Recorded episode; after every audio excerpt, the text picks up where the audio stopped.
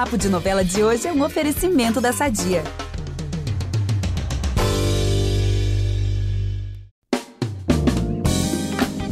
Estamos muito longe do Dia dos Namorados, mas olha, quero dizer o seguinte: o amor tá no ar, hein? É isso mesmo, o papo de novela de hoje tá em climinha de romance, não é isso, Gabi? É, sim. Nesse resumão de domingo, vamos falar de vários casais que vão estar inspiradíssimos, tanto em Elas por Elas quanto em Fuzue e também em Terra e Paixão. Mas claro que novelão que é novelão também tem que ter treta, né, gente? A gente ama treta, revelação, muita bomba. Em Elas por Elas, vamos ter o sumiço do Giovanni, que vai deixar todo mundo pra lá de preocupado. Gente, onde será que ele vai parar? Nova Primavera? Já pensou? Ó, oh, mistério, hein? Em Fuzue tem o tão esperado dia da audiência com Preciosa e Luna se enfrentando por causa daquela história lá, né, da autoria das joias que a Preciosa roubou. E só digo que a juíza vai surpreender todo mundo que tá ali. E em Terra e Paixão, a Agatha vai aprontar uma com a Aline e até com Antônio La Selva. Essa daí não dá um ponto sem nó, mas vamos que vamos. Eu sou Vitor Gilardi, apresento esse podcast hoje com a Gabi Duarte e a gente volta logo depois da vinheta. Impressionante como o tempo só te valoriza. Porque eu sou rica! Eu sou rica! Pelas rugas de Matusalém. Agora a culpa é minha, é isso? A culpa é da Rita! Em Elas por Elas, teremos a confissão de algumas pessoas bem apaixonadas, né? Para começar a semana, assim, inspirando todo mundo. Para começar, o Mário, gente, ele vai tomar coragem e vai confessar pro Edu que tá afinzão da Érica, que é a mulher do Edu, né? Olha, gente, a situação. Eu só sei que depois o Edu, assim, enfim, ele vai ao hospital e vê a Erika lá, né? Ela vai estar tá bem mal ainda, né, por conta do atropelamento. E aí o Edu vai prometer para Renê que vai mudar o seu comportamento, que não vai mais ser sacana com a esposa, né? Só falando assim. Lembrando, pessoal, que na semana passada a Erika foi atropelada depois de flagrar o Edu contra a mulher. Agora, será que esse cara aí tem jeito, gente? Pois é, mas agora até que eu tô sentindo firmeza, tá? Por parte dele. E ainda aí sobre esse tema confissões de amor, temos também a Lara confessando para si mesma, né? Admitindo que tá super apaixonada pelo Mario. Olha hum. só, gente. Esse casal ainda nem aconteceu, mas já tô aqui chipando, hein? Muito. Gente, eu adoro os dois juntos. E ainda no momento amorzinho, o Pedro volta de viagem, procura a Thaís e diz para ela que quer que eles fiquem juntos sim. E mais, ele vai prometer que vai assumir o filho que ela tá esperando do Átila, do finado Átila, né? E aí ela fica assim super comovida, ela fica super emocionada e eles acabam reatando. Esse casal assim é super fofo. Pessoal, já até esqueci ele com a Carol, sabe? Agora eu tô super Tim, Pedro e Thaís. Pois é, e tem outro casal que começou na mentira, mas que agora tá tomando novos rumos na trama, que é a Cris e o Tony. Eu uhum. amo. Eles tinham se unido, né, para tentar separar a Isis e o Giovanni, mas vão ficar juntinhos nessa semana. Se é que me entendem, bem juntinhos assim. E depois ele confessa seu interesse verdadeiro, assim, na Cris, questiona os sentimentos dela para saber se tá rolando ali uma reciprocidade. É, gente, esse casal tá é. ficando sério mesmo, de verdade. Tá mesmo. Mas ela me diz que a Cris não vai desistir fácil do Giovanni, não, tá? Assim, é só um palpite.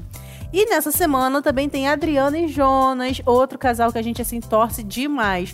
Finalmente ela toma coragem, ouve o coração e convida o Jonas pra morar com ela, gente. Com ela, com a Isis, com os cachorros. A família toda, ele fica todo animadinho, fala com a Adriana que finalmente vai estar divorciado da Helena ao final daquela audiência. Só que as coisas não saem como ele esperava, porque durante essa audiência aí do divórcio, a Helena apresenta uma prova contra o Jonas. E ele se revolta com essa história toda, contra essa armação aí da Helena e do Roberto. Gente, coitado do Jonas. Nas últimas semanas, a gente tem visto aí o Giovanni sofrendo fortes crises de ansiedade, né? A gente até falou isso aqui no Papo de Novela novela. E nos próximos capítulos ele terá uma nova crise, né, bem braba mesmo, e bem durante uma reunião da Elane. Só que a Helena, gente, ela não vai ser compreensiva com o filho, não vai procurar entender o lado dele, não vai ficar do lado dele, pelo contrário. Ela vai repreender o Giovanni porque no meio aí, né, desse sentimento dele, ele acabou recusando um acordo milionário para a empresa. E aí, olha, a Helena será bem rude com o próprio filho. E o resultado disso é o seguinte: Giovanni fica tão abalado que sai dali e tira um tempo para ficar sozinho sem ninguém saber. Ele não avisa ninguém, deixa todo mundo super preocupado, inclusive a Isis. Mas a boa notícia é que o Carlinhos leva a Isis até o Giovanni, que tinha se escondido ali no abrigo de animais. Então ele desaparece parcialmente. Ai, gente, que bom, né? Que espero que ele esteja bem. Tá tudo bem. E pra fechar a semana, a gente falou da Erika lá em cima e vamos fechar com a Erika porque ela abre os olhos, né? Ela sai do coma. E o Edu e a Ieda se surpreendem, comemoram, fazem a festa, claro, né? Tem muitos motivos pra comemorar. Mas agora a pergunta que não quer calar. O que será que ela vai fazer em relação ao Edu, hein? Né? Será que ela vai Ih, ó, isso daí não faço ideia. Mas só sei que em Fuzue, a Luna sabe muito bem o que fazer durante o ensaio com o Jefinho.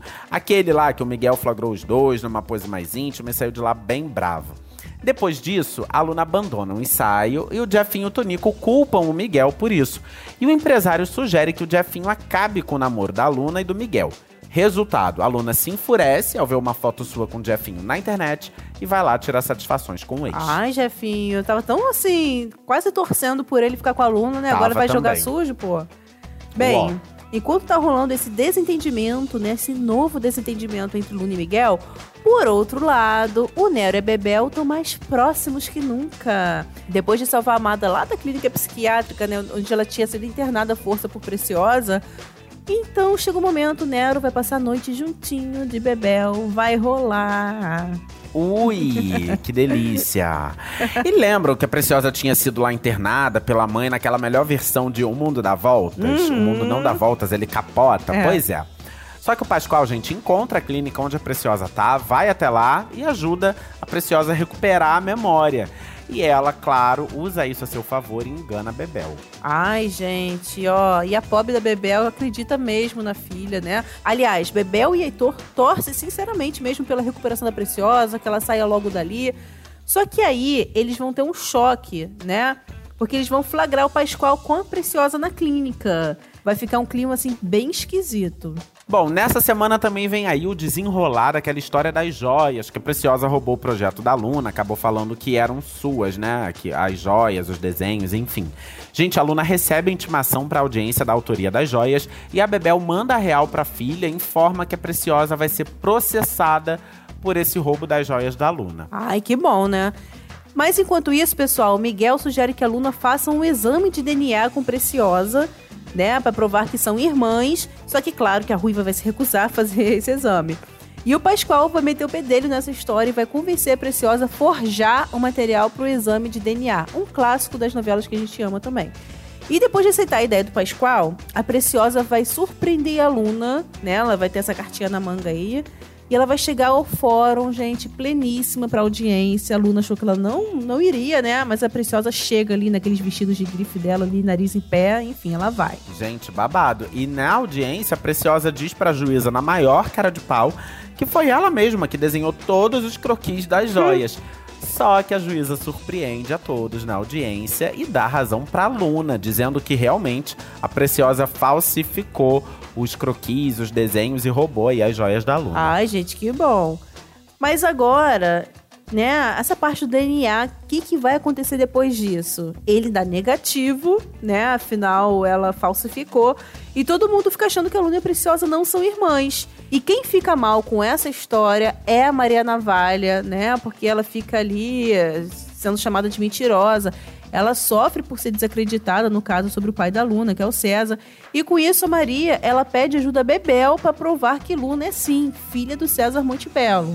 Gente, olha, eu não vejo a hora de ver o tombo da Preciosa, o tombo definitivo. Assim como tô louco pra ver o tombaço da Ágata em Terra e Paixão. Acho que esse tombo vai durar um pouquinho, porque olha, essa semana ela vai aprontar, hein? Vamos aproveitar que estamos falando de família tudo e falar do nosso patrocinador? Há 80 anos, a Sadia leva qualidade, sabor e praticidade para a mesa dos brasileiros. Sabia que o presunto mais vendido do Brasil é da Sadia? Assim como os outros produtos da marca, ele é muito gostoso e combina com vários momentos do nosso dia. Do omelete no café da manhã até a saladinha no almoço. Seja qual for o dia, seu dia pede Sadia. Vamos lá, na novela das nove, a Agatha faz uma fofoquinha pro Antônio e conta que viu a Aline pegando uma arma com Gentil. E aí ela tem um plano mirabolante, que a Irene já tinha tido lá no início, o Antônio não aceitou, mas agora parece que vem aí. Primeiro, gente, eles dão um jeito de manter a Petra e o Luigi longe da fazenda. E depois, gente, a Agatha meio que sequestra o João. Ela pega o menino na escola e leva ele pra mansão dos La Selva, seduz ele ali com os presentes, diz que o Caio permitiu que ela buscasse ele na escola, enfim. Ela leva o menino João lá pra, pra mansão. E aí, claro que a Aline fica desesperada quando vê que a Agatha pegou, né, a criança, vai até a mansão armada e aí ela ameaça o Antônio, gente. Ela fica enfurecida, claro, com medo do que possam fazer com o filho dela. E aí, gente, no meio desse auê, com a Aline ali apontando a arma pro Antônio, a Agatha, por trás da Aline, dá um golpe na cabeça dela, a Aline fica desacordada. E é aí que vem a parte mais sinistra, mais macabra deste plano. A Agatha pega a arma da Aline com um paninho e atira no Antônio, Meu simplesmente. Simplesmente ela atira no Antônio, no ombro do Antônio, e aí acaba que o plano dá certo. No fim das contas, a Aline vai presa em flagrante pelo Marino por conta de supostamente ter atirado no Antônio. Olha só que Meu loucura Deus, essa história. gente. E quem também fica arrasado com isso é o Caio, óbvio, né? Quando ele descobre, ele fica enlouquecido, vai até a fazenda e peita, né, o Antônio. E não só o Antônio, ele peita também a Agatha, né? Jurando que vai provar que tudo foi uma armação da família contra a Aline. Espero que ele consiga provar. Pois é, mas olha, pelo menos tem um momento fofo no meio desse caos todo, que é o seguinte: o Caio descobre que vai ser papai de um filho da Aline e comemora muito, claro, ao saber, né, que vem aí um neném lá selva do Caio. Ai, gente, ele é muito fofinho, né? Essa coisa Muito. dele com a Aline, assim, a Aline da Terra É. Vermelha, enfim. E aí, logo depois, a Aline consegue um alvará de soltura e diz ao Caio que, enfim, eles vão se casar. Ai, meu Deus, espero que saia agora, né? Pelo amor de Deus, a Aline não volta atrás, senão não torço mais por Pois você. é. Mas e o tiro do Antônio, hein? Então, o Marino, ele percebe que a Angelina fica totalmente assim desconcertada, sabe? Ela fica bem esquisita assim ao dar um depoimento ali, né, sobre a Ágata. E depois ele também vai interrogar o Ramiro, né? O Antônio bem que vai tentar ali dar umas dicas pro Ramiro de como ele deve se comportar ali diante do delegado, mas o delegado vai concluir mesmo que a Ágata e o Antônio mentiram, né? Pois é, gente, é porque o Ramiro ele tava lá na hora que tudo aconteceu. O plano inicial da Agatha era que o Ramiro atirasse no Antônio com a arma da Aline. Só que o Ramiro tem uma crise nervosa na hora, não atira, e a Agatha é quem pega a arma e atira. E aí, coitado, na hora de dar o depoimento ali pro Marino, ele se enrola todo e o Marino Nossa, percebe que tem caroço nesse angu. Pois é, gente. E olha, enquanto não se dá mal, a Agatha continua aprontando, tá? Essa não vai ser a única, não. Porque essa mulher é uma diaba.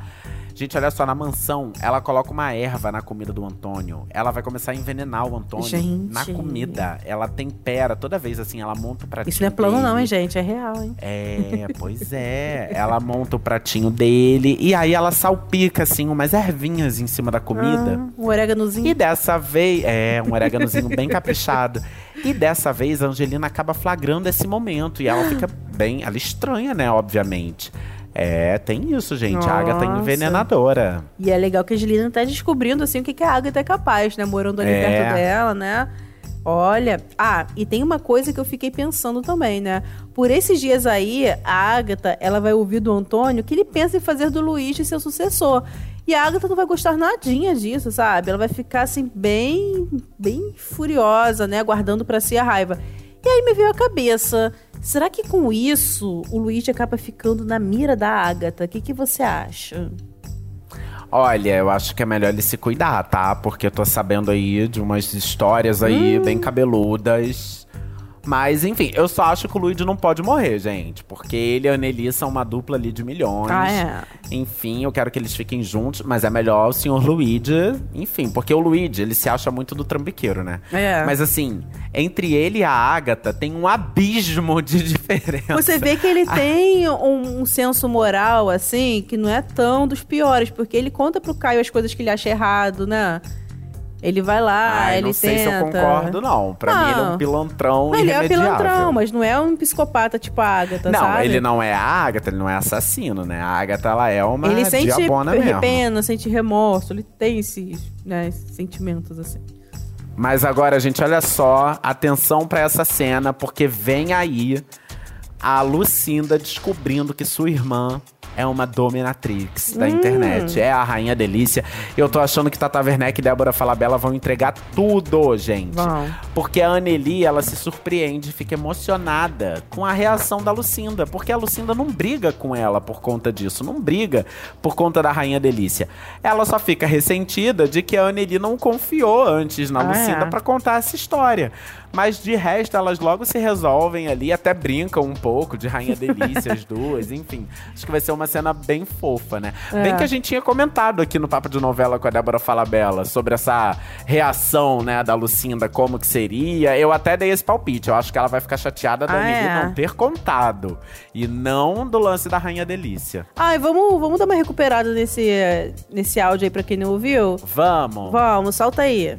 Pelo que eu sinto da Lucinda, se agora eu fosse a Lucinda eu descobrisse, é, eu acho que a Lucinda ela dá spoilers de como ela lida com essas questões morais, assim, o próprio bar da Cândida. Ela super apoia as meninas de lá.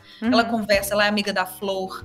Ela não tem, assim, ela não lida com preconceitos, eu acho, na vida, sabe? E isso eu acho muito lindo da Lucinda também. Ela primeiro tem uma certa, uma certa resistência, mas ela lida muito bem com isso.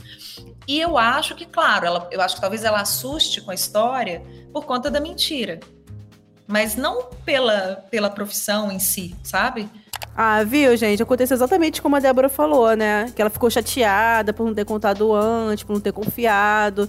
É, porque a Lucinda é o cri- cristalzinho, né, gente? Ela é muito compreensível, ela é muito fofinha. Enfim, Perfeita. adorei. Agora, vamos encerrar, né? Finalmente vamos conseguir encerrar, porque nem sempre a gente consegue encerrar esses spoilers de Terra e Paixão é, de um jeito assim mais fofinho, né? Porque a gente sempre joga uma coisa bem bombástica né, no final. Bom, esse fofinho, esse amorzinho, porque, ó, o Vinícius está escondido lá nas terras do Jurecê e da família dele, né? Como a gente sabe. E vai acabar que ele e a Iraê vão se beijar, vai pintar aquele climinha, vai ser um momento bem fofinho, bem bonitinho, né? Tá expondo esse casal, Vitor? Gente, esse casal completamente inesperado, né? É. Vamos ver. Eu acho que tem tudo pra funcionar, assim. Mas Dona Iraê não queria que a filha dela, Dona Yandara, ficasse com um branco. É. E agora ela vai pegar o geólogo. É, Bom, gente, bom. Eu tô pensando nisso. Acho que vai dar, acho que isso vai dar treta. Vamos lá. Mas agora, pessoal, o podcast Papo de Novela fica por aqui. Quinta que vem estaremos de volta com muita entrevista e bate-papo. E todo domingo tem um resumão sobre a semana das novelas. Não perca! Para ouvir os nossos programas, você pode usar o Globoplay ou entrar no G-Show. Nos aplicativos de streaming é só procurar por Papo de Novela. Não deixa de seguir o podcast na plataforma que você usa, assina lá, porque assim você recebe uma notificação sempre que tiver um novo episódio. Eu sou a Gabi Duarte, hoje assinei, produzi e apresentei esse episódio com o Vitor Gilardi. A edição é do Thiago Jacobs. Beijos, pessoal. Até a próxima. Um beijo, galera! Olha lá, Dona Iraí. Acho que Dona Yandara vai dar-lhe um surtinho aí contigo. Vamos ver. Beijo!